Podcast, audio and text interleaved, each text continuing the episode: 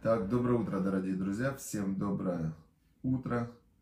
И мы продолжаем изучать Тору. Продолжаем изучать Тору Мишле, притчи царя Соломона. И сегодня мы находимся в 25 главе. В 25 главе. И мы очень хорошо с Божьей помощью продвигаемся.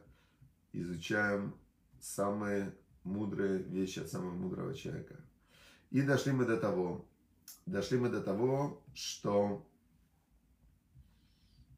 Значит, э, второй отрывок мы вчера изучили, что почет э, код Элоким Астердавар, то есть э, именно слава Бога, она скрытая, и Бог скрывает себя. Есть даже такая книга очень хорошая, называется «Маска Вселенной». Маска Вселенной – это Рава Киватац, он говорит, что за всем в этом мироздании скрывается Всевышний. То есть все это мироздание – это как маска Бога. Очень хорошая такая метафора – и он в этой книге раскрывает, как э, Бог проявляется в мире, и как за маской мы видим того, кто за ней скрыт. То есть мир это маска, а Бог это суть мироздания, суть всего мироздания. И вот здесь написано «Квод Элоким Астер Давар», что почет Бога скрытая вещь. У Квод Лаким Хакор Давар, а цари, которые в этом мире управляют, они исследуют вещи. Для того, чтобы управлять в этом мире, надо вещи исследовать, прямо конкретно быть исследователем. Да? Хорошо, теперь говорит дальше, третий отрывок. Третий отрывок говорит нам царь Соломон следующую вещь. Шамаем лярум, он говорит, небеса в высоту поднимаются, небеса лярум, ваарец ляомек, а земля, она идет в глубину. Влем лахим энхегар, а сердце царя невозможно исследовать, непостижимо сердце царя. Как это понимать? Как это понимать? Объясняет нам наши мудрецы, Малбим, он объясняет следующее. Что действительно, э, когда мы видим, э, знаете, вот интересно, царь Самон жил около трех тысяч лет назад. А буквально в последние десятилетия вышел фильм, называется «Эффект бабочки», документальный фильм. И там в этом фильме исследуется такое вот э, физическое явление – как бабочка махнула крылом и произвела изменения, и как взмах крылы бабочки, крыла бабочки в каком-то месте там в Африке вызывает изменения, и дальше э, создатели фильма постарались отследить всю эту цепочку э, изменений, как это влияет на, там, на другой конец мира, то есть этот взмах крыла, эффект, э, он, он сказался там.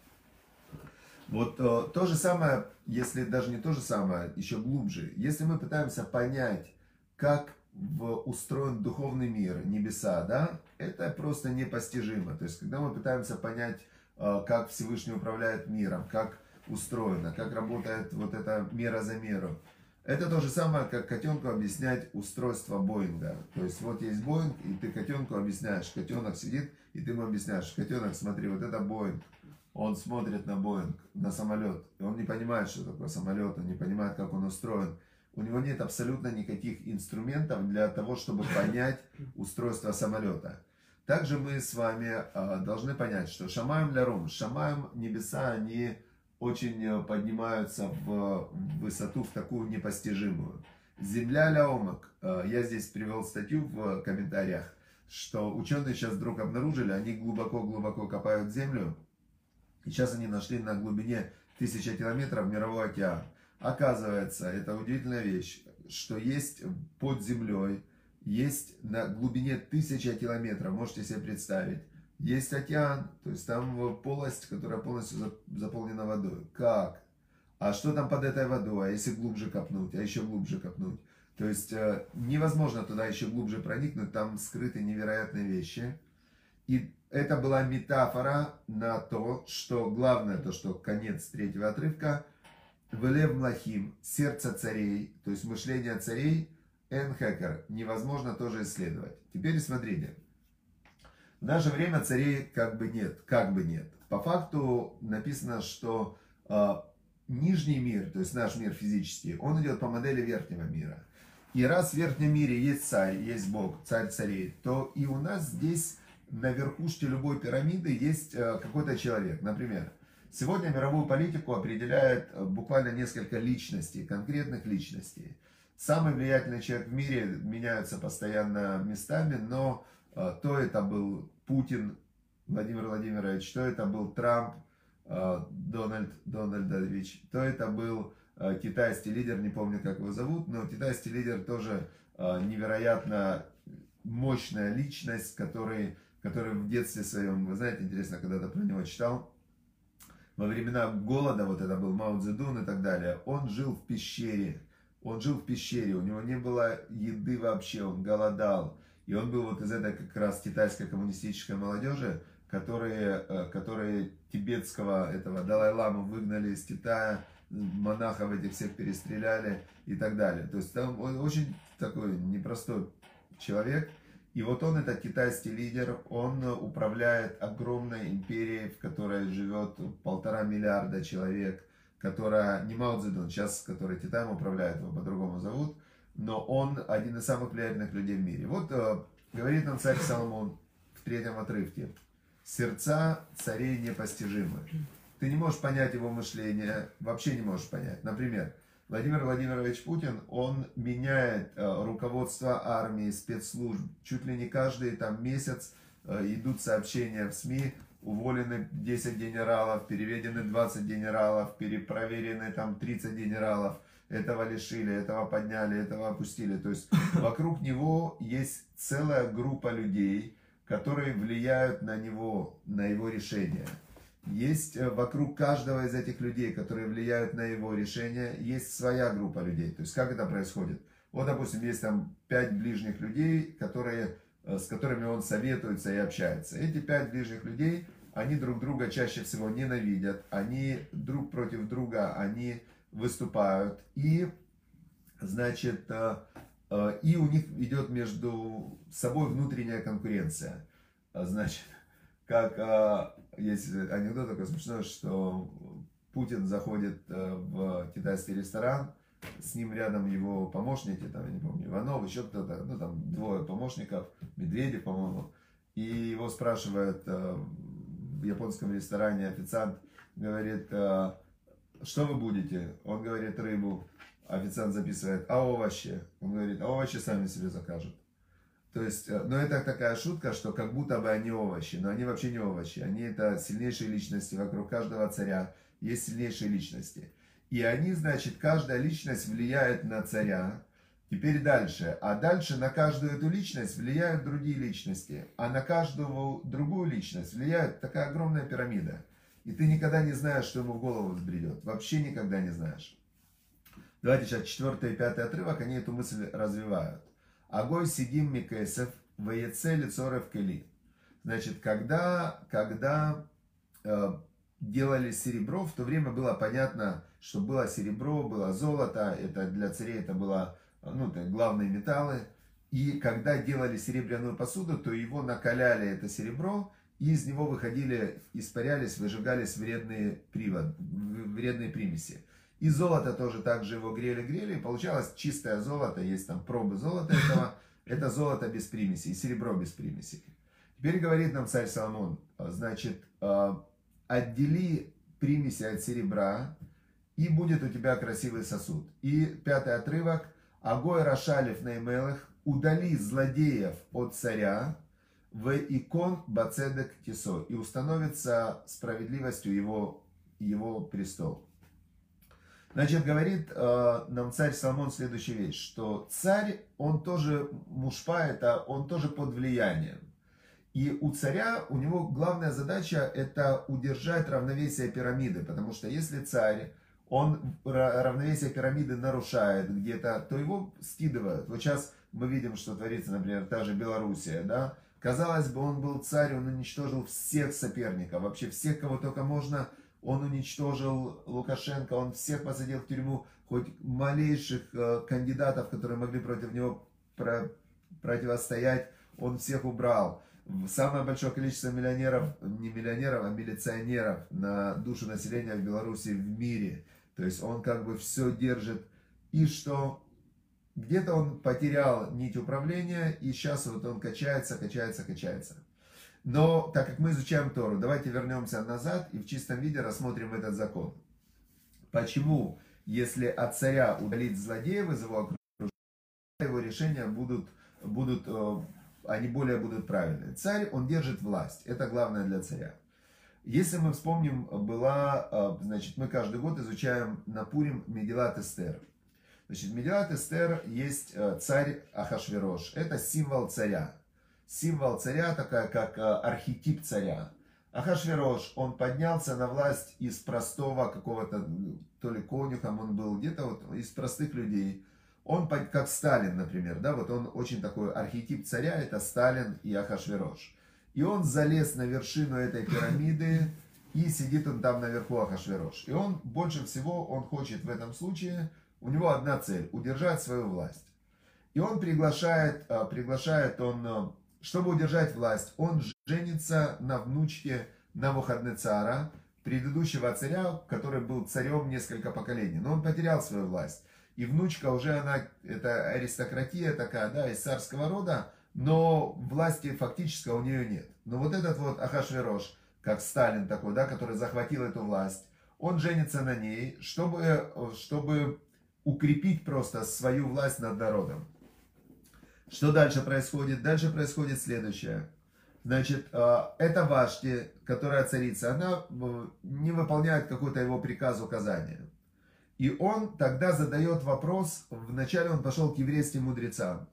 И он им говорит еврейским мудрецам, что вы мне посоветуете? Знающие времена там написано. Они ему сказали, знаешь что, царь, ты царь, ты решай. У нас, мы сейчас в изгнании, у нас э, закрылась мудрость, мы не можем тебе никакого совета дать. Почему они так сделали? Они видели на шаг вперед, и они понимали, что сейчас они посоветуют наказать Вашки. Он потом успокоится и скажет э, против них. Скажут не наказать, значит будут против них опять же качать другие, другие. Они сказали, мы не знаем, но вылез тогда на первое место кто? Аман. Злодей Аман вылез на первое место, и он сказал царю, убей ее, надо ее убить, чтобы удержать власть, чтобы укрепить власть, ты должен ее убить. И Ахашверош казнил свою любимую жену, она была очень красивая, он ее любил, но он ее казнил, чтобы удержать власть. Почему? Потому что Аман ему дал такой совет.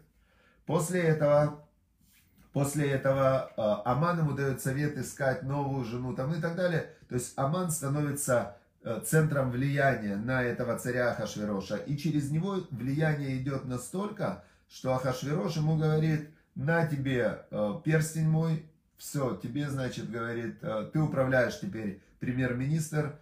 И тот говорит, давай всех евреев уничтожим. Царь говорит, давай, хочешь, делай. Ты премьер-министр, я под твоим влиянием но главное, я буду следить за тобой. Значит, Аман делал то, что делал, и тут на него начинает на Амана влиять его жена Зераш, а, на его жену влияют там ее какие-то друзья, ну, в общем, и так далее, и так далее. В итоге, конец, конец э, Медилат Эстер, царь приказывает казнить Амана. Почему? Потому что на него повлияла его жена Эстер, уже новая жена Эстер. И он отдает кольцо кому? Праведнику Мардыхаю. И говорит, вот, пожалуйста, ты, значит, теперь ты премьер-министр. То есть цари, они все время работают через, через свое окружение. И говорит нам царь Соломон, что он говорит, как небеса мы не можем постигнуть все эти законы, как земля, ты чем глубже, тем ты вообще непонятно куда лезешь. Также сердце царей ты не можешь его исследовать, ты не понимаешь, там миллион разных влияний. И что нужно сделать? Убрать пятый отрывок, пятый отрывок. Удали плохие влияния от царя, и тогда его престол, он установится правдой. Здесь есть очень интересная такая, очень интересная идея, как, что мы отсюда можем учить, что мы для себя можем учить из этого, казалось бы, э, притча, отрывок про царей. Мы же не цари, вот, может быть, хана хана, может быть, царь где-то в своей среде, но тем не менее. Значит, мы учим отсюда очень простую, практичную идею, которую можно применять в ежедневной жизни. Что это за идея? У человека в голове тоже есть, знаете, как говорят, человек, который, а, который такой весь, а, весь разболтанный, такой расфокусированный, про него говорят, что нет у него царя в голове он без царя в голове, то есть у него нет управляющего. Но у большинства из нас в голове есть не один царь, а есть очень много разных субличностей, каждая из которых пытается захватить власть. Есть личность, которая, например, она а, там просыпается в одной ситуации, есть которая в другой, есть злое начало, есть доброе начало, есть э, личность, которая обижена, есть личность, которая наоборот такая вдохновленная. И эти личности, они сменяют друг друга. Теперь э, и человеку постоянно нужно принимать решения. Он, большинство людей так внутри происходит. Значит, я хочу это, а, но это неправильно. Я должен делать это, но я не хочу.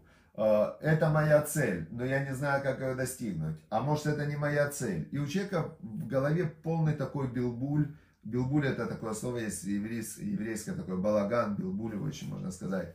Теперь получается что? Получается, что дает нам царь Шломо, царь Соломон очень хороший совет. Агой, это пятый отрывок. Агой Раша Лифней Мелых удали, удали злодея перед царем, воикон бацедек тисо. То есть то, что говорил папа, наверное, папа царя Шломо, царь Давид. Он ему каждый день говорил, сыночек, сур мира, отодвинься от зла, ваасетов, и делай добро. Сур мира, ваасетов, отодвинься от зла. Это первое указание. В псалмах царь Давид говорил, отодвинься от зла, делай добро. Теперь, когда ты удаляешься от зла, то есть ты убираешь от себя вредные влияния и начинаешь делать добро, в этот момент, в этот момент утвердится справедливостью твой престол. То есть тогда ты можешь выстроить свою жизнь на четком, понятном фундаменте. Теперь, когда-то когда-то был такой великий мудрец, звали его Саба Миновардак. Саба Миновардак, он был великий мудрец, и он э, очень, э, его цель была это совершенствование себя, своей души, себя. И он, э, и он что? Он в какой-то момент, он заперся в доме и сказал, я не буду из дома выходить. Просто я не буду выходить из дома. Забаррикадировался, договорился, что ему будут приносить еду. И сидел там, изучал Тору, молился, читал псалмы, все. Ему говорят другие мудрецы, раввины, выходи, выходи, что так нельзя жить. Он говорит, вы знаете, говорит, написано «Сур мира», отодвинься от зла. И делай добро. Если я живу среди людей, я не могу отодвинуться от зла. Они, эти люди, постоянно на меня влияют. Я говорю лошонара, я с ними взаимодействую, я кого-то обижаю, кто-то обижает меня. То есть, э, и он решил, два года он сидел в доме спрятанный.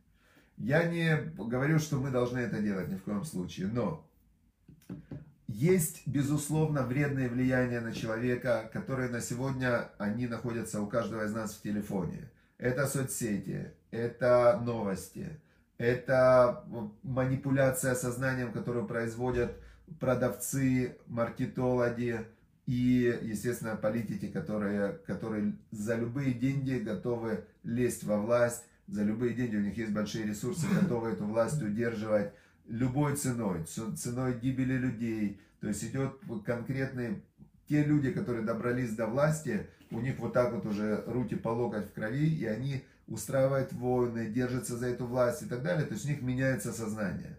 И они владеют всеми средствами массовой информации, они владеют всеми возможностями, чтобы повлиять. Сурмира это значит отключиться от Инстаграма, от соцсетей, от новостей – и подключиться к добру. Что, что есть добро? Добро это Тора, добро это изучение святых книг, добро это заповеди, добро это добрые дела.